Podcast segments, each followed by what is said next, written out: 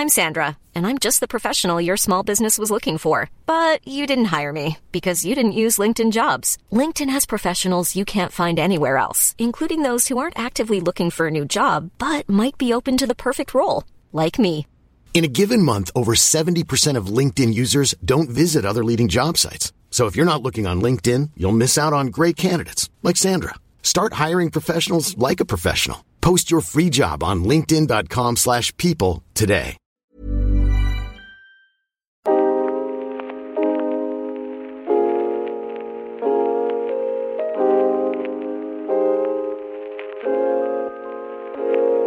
Bonjour à tous, bienvenue sur le comptoir de la psychologie.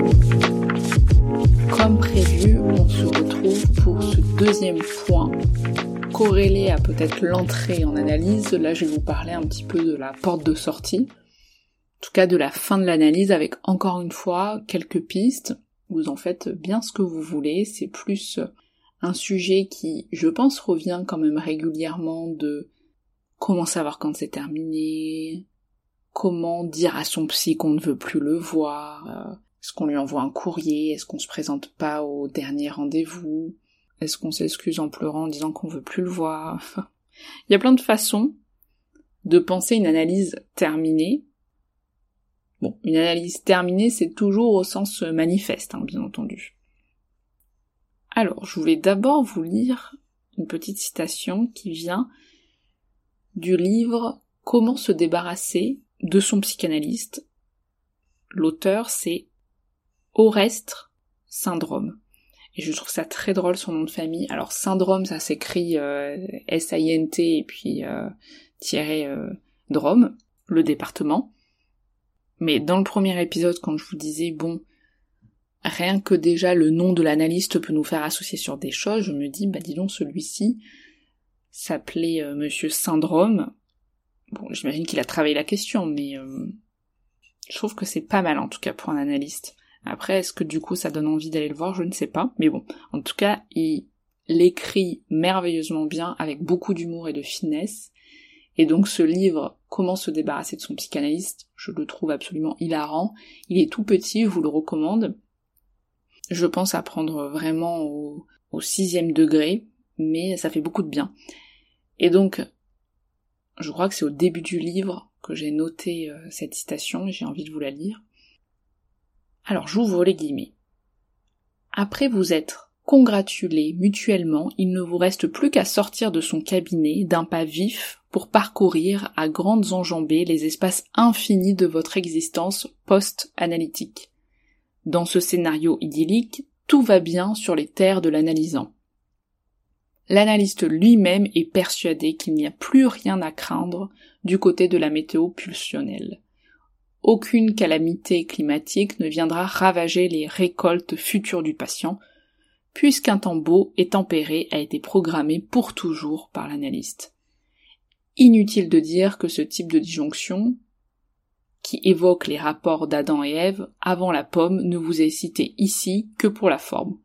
La séparation dans l'euphorie réciproque est à la fin de l'analyse ce que les cigognes qui déposent les bébés dans les choux sont à la naissance. On voudrait désespérément y croire, mais cela ne s'est jamais vu. Fin de la citation, je ferme les guillemets. Donc ce monsieur syndrome, voilà, c'était un petit avant-goût pour vous montrer qu'on peut prendre avec beaucoup d'humour aussi ce qui peut apparaître très sérieux. En tout cas, la question de la fin de l'analyse, je trouve que ce qui est intéressant, c'est que c'est toujours une forme de grande étrangeté, mais comme le début, souvent du côté du patient, mais aussi du psy. C'est-à-dire que le regard peut être un peu plus appuyé, un sourire un peu plus ancré, ou des mots jamais employés comme un merci, ou une bonne continuation du côté de l'analyste ou du psychologue. Puisqu'encore une fois, ça peut aussi se référer à la psychothérapie. Donc, certains vont choisir d'espacer les séances, d'autres vont faire comme un bilan du temps passé, comme un peu dernier rendez-vous. Moi, de mon côté, en tant que psychologue, je maintiens le cadre jusqu'à la fin. Et ça, c'est ma position. C'est-à-dire que moi, je choisis de fixer en règle générale. Là, je, je vous dis une donnée que moi j'ai en tête, mais qui, encore une fois, peut toujours se rejouer avec une lecture différente en fonction de la singularité de chaque patient. Mais je choisis de fixer une séance de fin qui peut assez souvent être assez lointaine, suivant l'engagement thérapeutique, le temps et ce que j'imagine peut s'actualiser dans la séparation. Donc on peut littéralement mettre des mois à se séparer. C'est-à-dire qu'on peut se dire euh, on est le 2 janvier, la date de fin, elle est le 15 avril. Mais lors de ce temps-là, le travail va quand même continuer. D'ailleurs, certains patients font exister le fait que ce sont les dernières séances, mais d'autres, jusqu'à la toute fin, parleront et évoqueront des choses, des conflits, de la pulsionalité, de l'ambivalence, comme s'ils revenaient les jours suivants. Il y aura toujours des petits signes quand même qui montrent qu'on est en train de se séparer, notamment dans le transfert et dans le contre-transfert, mais on voit que ça suscite pas la même chose chez chacun. Toujours selon moi, la fin de la thérapie, voire pour les analystes de l'analyse, doit se faire dans un accord mutuel. Alors ça veut pas dire que vous êtes enchaîné et tant que l'analyste n'aura pas terminé de vous sadiser, vous êtes bloqué. C'est plutôt qu'il y a une forme de contrat qui est quand même passé sur cet espace et que la fin, elle devrait avoir la possibilité d'être discutée, d'être pensée, d'être mise au travail, comme on dit dans notre jargon, c'est-à-dire que le fait de se séparer, c'est pas rien. Alors, rien ne vous empêche encore une fois de faire un abandon de poste euh, sans plus jamais donner de signe de vie, néanmoins, je pense, comme son nom l'indique, hein, l'abandon risque de vous titiller un petit peu après, voire même plusieurs années après, parce que je pense que c'est possible de bien se séparer, ou en tout cas tout cas, le bien se séparer, il peut y avoir plein de façons euh, différentes de l'imaginer. Mais ça, ça se joue dans la problématique de chacun. Parce que parfois, par exemple, on n'a plus rien à se dire, et donc on se dit, bah tiens, c'est la fin de l'analyse. Je n'ai plus rien à raconter. Mais ce qui peut-être en fait pourrait être perçu comme un des points de départ de l'analyse ou de la psychothérapie. C'est-à-dire que quand on a fait le tour de la plainte, comme je vous le disais dans l'épisode précédent, quand on s'est bien installé sur euh, le fauteuil du psy, qu'on a bien blablaté sur tous les petits bobos de notre enfance plus ou moins graves, qu'est-ce qu'on va bien pouvoir dire? Qu'est-ce qu'on va bien pouvoir s'entendre dire? Peut-être que c'est justement à ces moments-là où parfois il y a un virage où on décide que euh, on a tout dit, qui moi je trouve sont des moments assez salvateurs si on arrive à les attraper pour en faire quelque chose. Parfois à l'inverse, on a aussi du mal à quitter le canapé douillet du psy alors qu'on est prêt, plus ou moins, à s'en sortir à l'extérieur, ou en tout cas à fonctionner et à euh, continuer à faire exister cet espace en nous, dans la façon aussi dont on peut comprendre notre fonctionnement et notre histoire. Mais alors, comment savoir quand c'est terminé cette affaire? Alors souvent, beaucoup de personnes pensent que une fois qu'elles auront mis la main sur ce qui a causé quoi, comme un savoir, un souvenir originaire, les symptômes pourront disparaître.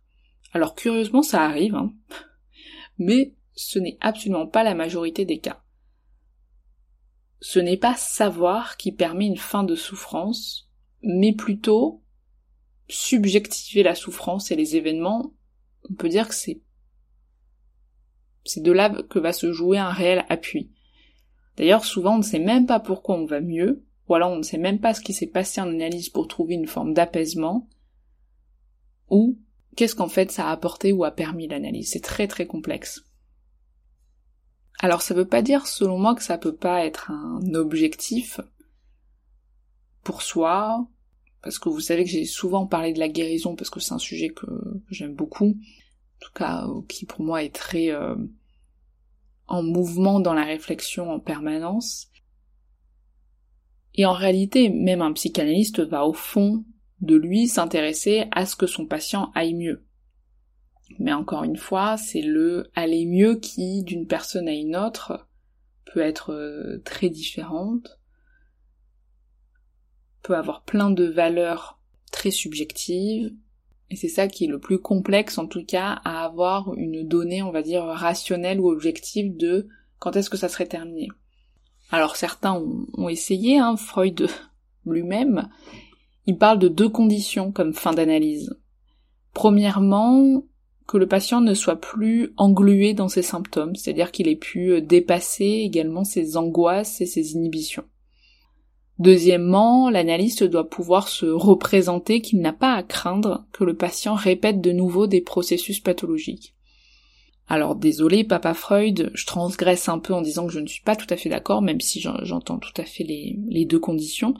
Mais premièrement, euh, oui, on peut se dire qu'en effet la fin d'une cure, c'est quand un patient est, est plus souffrant, que le patient peut bien fonctionner.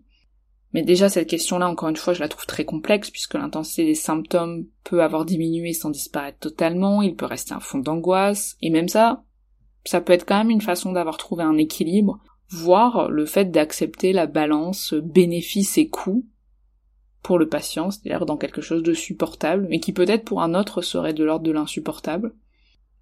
Donc la subjectivité du patient est primaire, et donc ce qui est de l'ordre d'une absence ou d'une diminution de la souffrance pour l'un peut nous apparaître différente dans notre imaginaire pour l'autre. Également la question de la répétition, elle me semble complexe puisque la vie est longue, hein, et à l'aune de certains événements, les patients peuvent être confrontés à des conflits qui n'avaient pas pu être actualisés, activés dans le cadre thérapeutique. D'ailleurs, nous-mêmes en tant que psy, on peut, se dire qu'il y a des choses qui ne sont pas euh, résolues, entre guillemets, mais qui peut-être ne se présentent pas dans cet espace ou à ce moment-là de la vie, et on peut pas prévenir l'avenir et ce qui va se passer pour le patient, même après un processus bien mis en scène dans le cadre analytique. Donc il y a cette question de la temporalité. C'est pour ça que d'ailleurs euh, on parle de tranches d'analyse parce que plusieurs euh, personnes peuvent avoir besoin de plusieurs analyses, plusieurs tranches, plusieurs conflits réactivés. Bon, peut-être que comme ça ça vous séduit pas tant que ça, mais en même temps, la question de la fin est peut-être difficile à ce qu'elle soit aussi ancrée comme l'idée qu'il n'y aurait plus du tout ce besoin-là ou en tout cas une demande. Je pense en tout cas ce qui peut être intéressant, c'est comment le transfert a pu être actualisé, voire résolu dans la scène analytique.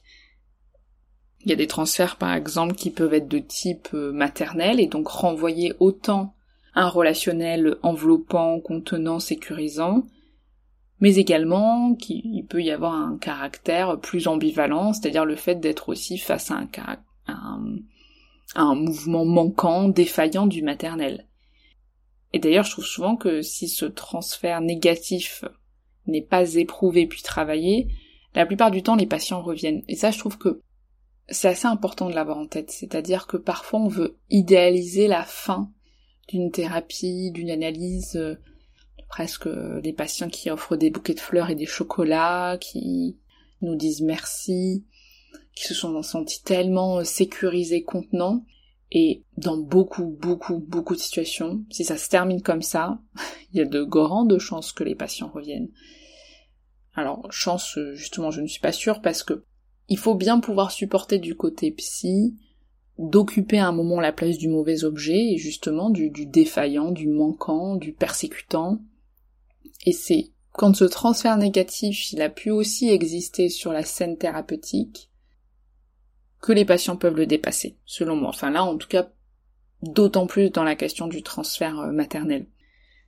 Tout comme il y a par exemple des transferts qui se jouent dans une forme un peu euh, d'addiction, où il serait impossible de se décoller, c'est-à-dire que l'analyste il devient un peu euh, l'objet addictif, hein, tel un toxico qui ne peut pas lâcher sa drogue, et celle-ci est autant source de besoin, de désir que de haine. Et pour certains patients, il peut y avoir un passage à l'acte en mettant fin sans préavis, si je peux dire encore une fois, comme une rupture, comme un sevrage pour éviter de faire exister la séparation. Et pareil, ça je pense qu'il faut pouvoir à minima tenter de comprendre les enjeux et qu'est-ce qui s'est actualisé dans ce transfert avec nous. D'autres patients, ils évoquent souvent l'idée de peut-être arrêter, ou que peut-être euh, cette séance sera la dernière, et pourtant ils restent au milieu de beaucoup de conflits, et c'est pareil, c'est à saisir aussi du côté de l'analyste pour dire euh, bon bah à mardi. Ils y sont, et ils reviennent, et ils ont besoin qu'on témoigne de l'importance de les attendre, de leur espace, que nous on s'en va pas. Parce que Feder disait, par exemple, se séparer, c'est à la fois se détacher et se différencier. Et l'un ne va pas sans l'autre. Et parfois, justement, pour les patients, ça passe par le non, par le refus. C'est-à-dire le fait de témoigner que rien ne va, rien ne fonctionne, et pourtant il faut que rien ne bouge. Ça peut nous laisser assez euh, impuissants dans ce type de situation, et pourtant il faut pouvoir tenir, soutenir le mouvement, avoir en tête la fonction du non-changement, la fonction du aucun mouvement. Parce que accepter de changer, c'est perdre et être perdant, rappelait euh, Pontalis justement et vont venir se rejouer beaucoup de choses, mettant en avant la spécificité de, du monde dans lequel euh, peuvent être pris certains patients. Bon, il y a aussi des analyses hein, qui sont sans fin, hein, qui ne se terminent pas ou qui ne se résolvent pas. Parfois aussi parce qu'en réalité elles n'ont jamais commencé. Quand je vous disais même la question du cadre spatio-temporel, bon, si on se considère en analyse en venant euh, une fois tous les 15 jours pendant un an, parfois on n'a jamais commencé en réalité, on en est encore dans des entretiens préliminaires d'une certaine façon. Ou parfois on n'arrive pas à dépasser euh, le côté conversationnel et suivant aussi après euh, comment le psy peut se positionner face à ça, mais encore une fois, il faut à un moment se dire que quand on va voir un psy, c'est justement que par exemple on est face à une répétition d'échecs professionnels et qu'on va pas aller voir quelqu'un en face à face qui va s'assurer qu'on a bien eu les indemnités de licenciement, mais plutôt quelqu'un qui va penser la névrose d'échec ou la complexité de la hiérarchie pour le patient, et comment soi-même on aura pu être au travail là-dessus. Mais des fois on peut passer un an euh, à se questionner sur euh, est-ce que Pôle emploi va bien nous verser les indemnités euh, suite à ce nouvel échec professionnel, vous voyez? Donc c'est un travail sur soi, mais ça demande forcément du coup à aller voir euh, quelqu'un, donc un analyste qui a suffisamment travaillé sur lui pour ne pas répondre avec son anxiété, peut-être qui est assez euh, profonde, hein, mais qui est à lui pour entendre l'autre. Je vais vous donner un exemple justement d'une situation qu'on parlait avec un collègue sur l'idée de une patiente annonce la mort de son père et l'analyste ne dit rien. Donc, deux réactions qu'on discute ensemble, c'est-à-dire, oh là là, cet analyste, euh, il aurait pu au moins euh, dire euh, bah je suis désolé ou présenter ses condoléances. Ou autre option qui a été là l'option choisie, de ne rien dire. Et je trouve que d'ailleurs, enfin là je, peut-être je me perds un peu, mais je, pense que ça pourrait être un vrai sujet, par exemple, même de thématique là du podcast. Est-ce qu'un psy doit présenter ses condoléances ou pas à un patient, ou féliciter si quelqu'un va avoir un bébé? Dans le cadre analytique, bien entendu, j'espère que du côté de son entourage c'est différent, mais...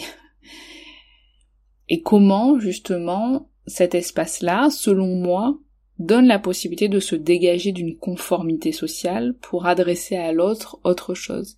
Et comment même le fait de dire mon père est mort euh, à ma psy, par exemple, ça serait pas la même chose que le dire euh, à ma copine? Et que dans cet espace-là, avoir travaillé l'ambivalence, parce que selon moi, que le psy ne se précipite pas forcément pour présenter ses condoléances, ça laisse aussi entrer l'idée qu'on peut dire mon père est mort et j'en suis soulagé, ou mon père est mort et j'en suis dévasté. Mais que ça, ça appartient au patient. Ça veut pas dire qu'à d'autres moments, selon moi, un psy ne peut pas présenter ses condoléances. Pourquoi pas? Ou même avoir des petites accroches sociales qui permettent d'ancrer comme un petit point météo en début de séance, ou, euh, ou ça alors, euh, sacrée élection présidentielle, enfin, peu importe. Mais c'est en ça que je questionne aussi l'idée de est-ce qu'une analyse a commencé? Ou est-ce qu'un travail a été fait? Et du coup, est-ce qu'il y a une fin et de quelle fin on parle? Puisque Feder justement dit qu'il n'y a pas de fin d'analyse, mais qu'il y a plutôt la fin d'un processus dans l'axe du transfert et du contre-transfert. Et ça, je trouve que moi, ça me parle beaucoup. Je vais m'arrêter là pour aujourd'hui. J'espère que ça vous a plu. N'hésitez pas à m'envoyer des messages ou à me partager. Je lis à chaque fois. Alors c'est vrai que des fois je suis pas très euh, dans les temps pour répondre, mais euh, c'est lu. Je vous dis à bientôt. Salut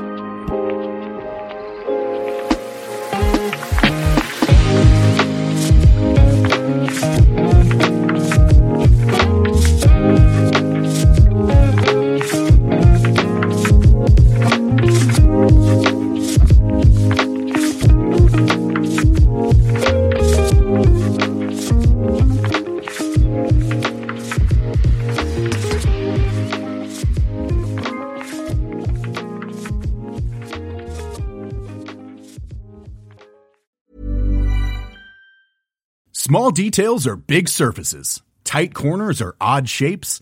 Flat, rounded, textured, or tall. Whatever your next project, there's a spray paint pattern that's just right. Because Rust new Custom Spray 5 in 1 gives you control with five different spray patterns. So you can tackle nooks, crannies, edges, and curves without worrying about drips, runs, uneven coverage, or anything else. Custom Spray 5 in 1. Only from Rust Planning for your next trip? Elevate your travel style with Quince. Quince has all the jet setting essentials you'll want for your next getaway, like European linen premium luggage options, buttery soft Italian leather bags, and so much more. And is all priced at 50 to 80% less than similar brands. Plus, Quince only works with factories that use safe and ethical manufacturing practices.